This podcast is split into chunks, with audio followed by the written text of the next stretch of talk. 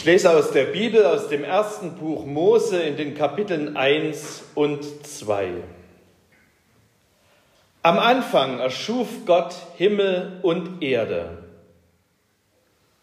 Die Erde war wüst und leer und Finsternis lag über dem Urmeer. Über dem Wasser schwebte Gottes Geist. Gott sprach, es soll Licht werden und es wurde Licht. Gott sah, dass das Licht gut war. Gott sprach, lasst uns Menschen machen, unser Ebenbild, uns gleich sollen sie sein. Sie sollen herrschen über die Fische im Meer und die Vögel am Himmel, über das Vieh und die ganze Erde und über alle Kriechtiere auf dem Boden. Gott schuf den Menschen nach seinem Bild. Als Gottes Ebenbild schuf er ihn. Als Mann und Frau schuf er sie. Gott segnete sie und sprach zu ihnen, seid fruchtbar und vermehrt euch, bevölkert die Erde und nehmt sie in Besitz.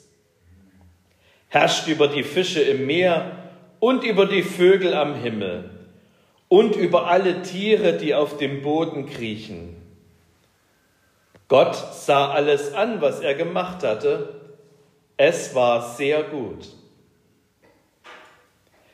So wurden Himmel und Erde vollendet mit allem, was darin ist. Am siebten Tag vollendete Gott sein Werk, das er gemacht hatte.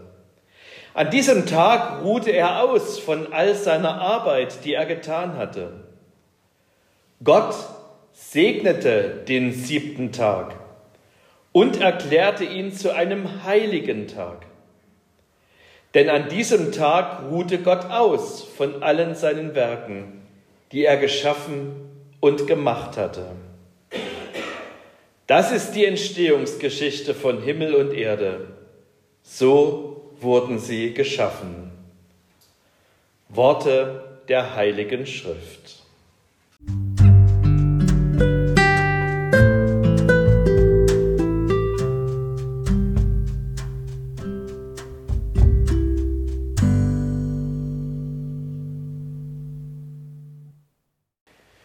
Jubilate, so heißt der Sonntag, mit dem diese Woche begann mit seinem lateinischen Namen. Mit diesem Wort beginnt ein Vers im Psalm 66. Jauchzet Gott alle Lande. Jubilate. Jauchzet Gott alle Lande. Ich weiß nicht, wie es Ihnen geht, aber mit dem Jubeln ist es zurzeit ja ein bisschen schwierig. Klar, einerseits haben wir dieses schöne Wetter diese Woche schon fast sommerlich, es ist Frühling, die Bäume blühen, die Natur überrascht uns mit schönen Farben. Am Schilfteich kann man junge Enten und junge Schwäne angucken. Andererseits ist die Weltlage kompliziert. Es ist Krieg, gar nicht so weit weg von hier in der Ukraine. Und es sind schwierige Entscheidungen zu treffen. Soll man da helfen? Soll man sich einmischen oder raushalten? Und man weiß schon, egal wie man sich verhält, es ist immer falsch. In dieser Gefühlslage werden unsere Blicke und Gedanken auf den Anfang der Bibel gelenkt, auf die Schöpfungsgeschichte und damit auch auf den Schöpfer, auf Gott, dem wir diese Welt und unser Leben verdanken. Sie haben es beim Vorlesen wahrscheinlich schon gemerkt, es sind nur Ausschnitte aus der Schöpfungsgeschichte, nicht die ganze Story mit allen sieben Tagen. Aber schon in diesen Ausschnitten wird ganz Wesentliches über Gott gesagt. Drei Gedanken möchte ich mit Ihnen teilen. Das erste, Gott schafft Ordnung. Die Erde war wüst und leer und Finsternis lag über dem Urmeer. So wird der Ausgangspunkt beschrieben. Wüst und leer. Im hebräischen Bibeltext Tohu Wavohu. Sie kennen das vielleicht, Tohu Wabohu, sagt man manchmal, wenn alles durcheinander ist. Nur der Dumme räumt auf, das Genie beherrscht das Chaos. So sagen manche. Gott ist ein Genie, denn er beherrscht das Chaos. Und weil er das Chaos beherrscht, räumt er auf, er beseitigt es. Er mutet uns das Chaos nicht zu. Und das ist gut so. Denn auch die Typen, die solche Sätze sagen, nur der Dumme räumt auf, das Genie beherrscht das Chaos, auch solche Typen sind auf Ordnung angewiesen, darauf, dass andere sie halten. Wir brauchen Ordnung und wir sehnen uns nach Ordnung. Wir brauchen das, dass nach dem Winter der Frühling und nach dem Frühling der Sommer kommt. Und wir brauchen es, dass Menschen sich in den Grenzen ihrer Länder sicher fühlen können. Und wir merken, wir merken, wie sehr uns das beschäftigt, wenn die Dinge durcheinander kommen. Wenn wir das Gefühl haben, es gibt keinen richtigen Winter mehr. Oder wenn wir fragen, wann wird es mal wieder richtig Sommer? Wir merken, wie sehr uns das beschäftigt, wenn in einem Nachbar, Nachbarland von uns Krieg ist und die Menschen zu uns fliehen. Und bei einigen von ihnen wird das Erinnerungen wecken an ihre eigene Flucht oder an ähnliche Zeiten. Wir brauchen Ordnung, dass nach der Nacht der Tag und nach dem Tag die Nacht kommt. Wir brauchen Abläufe, auf die wir uns verlassen können. Vorgänge, die immer wiederkehren. Gott schafft solche Ordnung. Und das beginnt damit, dass er Licht macht. Gott sprach, es soll Licht werden. Und es wurde Licht. Gott sah, dass das Licht gut war. Und es geht dann damit weiter, dass Gott eins vom anderen trennt, jeden Einzelnen in der Schöpfung seinen Platz anweist. Ordnung ist ein Merkmal der Schöpfung. Kein schöpferisches Chaos, sondern Ordnung. Und wenn die Ordnung, die seit der Schöpfung vorhanden ist, heute aus den Fugen gerät, dann müssen bei uns die Alarmleuchten aufleuchten. Wenn man uns sagt, dass sich das Klima verändert, dann ist das ein Warnsignal. Als Menschen, die Gott vertrauen, haben wir keinen Grund zur Panik. Panik ändert ja auch nichts.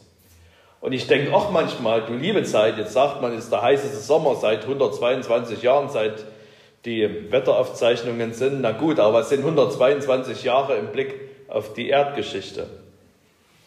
Panik ändert nichts. Aber wir haben auch keinen Grund, die Augen zu verschließen. So nach dem Motto, wir haben damit ja nichts zu tun, bei uns kommt der Strom aus der Steckdose.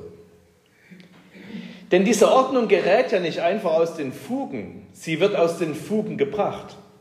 Da sind Kräfte am Werk, zerstörerische Kräfte, Kräfte, die gegen Gottes Schöpfungsordnung gerichtet sind. Und so bitter das ist, es lässt sich noch präzisieren, da sind Menschen am Werk, da sind wir am Werk. Es ist unser Lebensstil, der Gottes Schöpfung in Unordnung bringt. Gott schafft Ordnung. Das ist das Erste, was uns die Schöpfungsgeschichte zeigt. Das Zweite, Gott gibt Leben. Nachdem Gott alles geordnet hat, gibt er Leben. Die Ordnung ist die Voraussetzung für das Leben. Und nachdem diese Voraussetzung geschaffen ist, schafft Gott Pflanzen, Tiere und schließlich den Menschen. Gott sprach, lasst uns Menschen machen, unser Ebenbild. Uns gleich sollen sie sein. Sie sollen herrschen über die Fische im Meer und die Vögel am Himmel, über das Vieh und die ganze Erde und über alle Kriechtiere auf dem Boden. Gott schuf den Menschen nach seinem Bild, als Gottes Ebenbild schuf er ihn, als Mann und Frau schuf er sie. Gott segnete sie und sprach zu ihnen, Seid fruchtbar und vermehrt euch, bevölkert die Erde und nehmt sie in Besitz herrscht über die Fische im Meer und die Vögel am Himmel und über alle Tiere, die auf dem Boden kriechen. Gott sah alles an, was er gemacht hatte. Es war sehr gut. Warum hat Gott den Menschen eigentlich erst am sechsten Tag der Schöpfung erschaffen? Wenn er den Menschen gleich am ersten Tag erschaffen hätte, dann hätte der Mensch alles andere miterleben können. Und das wäre doch hochinteressant gewesen, wie die Pflanzen und die Tiere entstehen, wie sich alles entwickelt. Ein Christ aus Neuseeland hat einmal eine Antwort versucht auf die Frage, warum Gott den Menschen erst am sechsten Tag geschaffen hat. Er hat geschrieben, so interessant es für den Menschen gewesen wäre, Gott bei den einzelnen Werken der Schöpfung zuzusehen, hat Gott den Menschen sozusagen am Nachmittag des sechsten Tages erschaffen, dass er Gott nicht zuerst als arbeitenden und damit abwesenden Vater erfährt. Ein interessanter Gedanke, denn es gibt ja durchaus Kinder, die ihre Väter und auch Mütter nur als arbeitende und damit abwesende Menschen kennenlernen. In dem, was hier erzählt wird, liegt die Wurzel der Übel, von denen ich vorhin gesprochen habe. Also nicht die Erschaffung des Menschen selber. Der erhielt ja mit der ganzen Schöpfung das Prädikat sehr gut, sondern darin, dass er seine Rolle und seine Aufgabe gründlich missverstanden hat. Ebenbild Gottes. Damit ist eben keine Qualität gemeint, die der Mensch hat, wie etwa der aufrechte Gang oder der Wille oder Vernunft oder Kulturfähigkeit oder was uns sonst so einfällt, wenn es darum geht zu beschreiben, was den Menschen vom Tier unterscheidet. Ebenbild Gottes, damit ist auch keine Macht gemeint. Ebenbild Gottes, damit ist unsere Beziehung zur Mitschöpfung gemeint. In der Art und Weise, wie wir über die Schöpfung herrschen, sollen wir ein Ebenbild Gottes sein. Wir sollen herrschen wie er, gottgemäß und schöpfungsgerecht. Und das kann nur heißen, bebauen und bewahren, pflegen und erhalten. Und das fällt uns so schwer. Früher haben die Herrscher es gerne gemacht, dass sie in den wichtigen Städten des Landes Denkmäler aufgestellt haben, Statuen.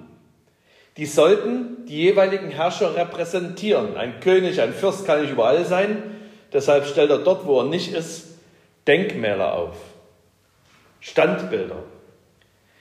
So ähnlich ist es hier beschrieben. So stellt Gott den Menschen in seine Schöpfung, ein Ebenbild Gottes. Und dort soll er Gottes Macht repräsentieren. Macht, die Ordnung schafft und nicht Unordnung, die Leben gibt und nicht Leben nimmt. Der Mensch soll die Art zu herrschen, die Gott an sich hat, repräsentieren, gütig und liebevoll.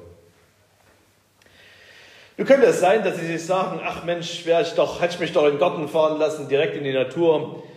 Da wäre ich in dem Frühlingsjubel und den schönen Farben drin. Stattdessen gehe ich hier zum Gottesdienst in einen relativ dunklen Raum und jetzt höre ich mir einen Vortrag an über Umweltprobleme und Zerstörung und alles das, was man jeden Tag im Fernsehen hört. Da wird es wohl nicht viel werden mit dem Jubel von Jubilate. Da ist es vielleicht ganz gut, dass uns die Schöpfungsgeschichte noch etwas Drittes über den Schöpfer sagt. Dritter Gedanke, Gott gönnt Ruhe. So wurden Himmel und Erde vollendet mit allem, was darin ist. Am siebten Tag vollendete Gott sein Werk, das er gemacht hatte. An diesem Tag ruhte er aus von all seiner Arbeit, die er getan hatte. Gott segnete den siebten Tag und erklärte ihn zu einem heiligen Tag. Denn an diesem Tag ruhte Gott aus von allen seinen Werken, die er geschaffen und gemacht hatte. Das ist die Entstehungsgeschichte von Himmel und Erde. So wurden sie geschaffen. Der Mensch wird manchmal als die Krone der Schöpfung bezeichnet, weil er das letzte Schöpfungswerk ist. Aber das stimmt gar nicht. Nach dem Menschen erschafft Gott noch etwas. Er erschafft den Sabbat, den Ruhetag. Gott gönnt Ruhe, sich selbst und seiner Schöpfung. Und deshalb sagen jüdische Theologen, der Sabbat ist die Krone der Schöpfung, nicht der Mensch. Der Sabbat, das ist die Krone der Schöpfung. Gott gönnt Ruhe, sich selbst und der Schöpfung.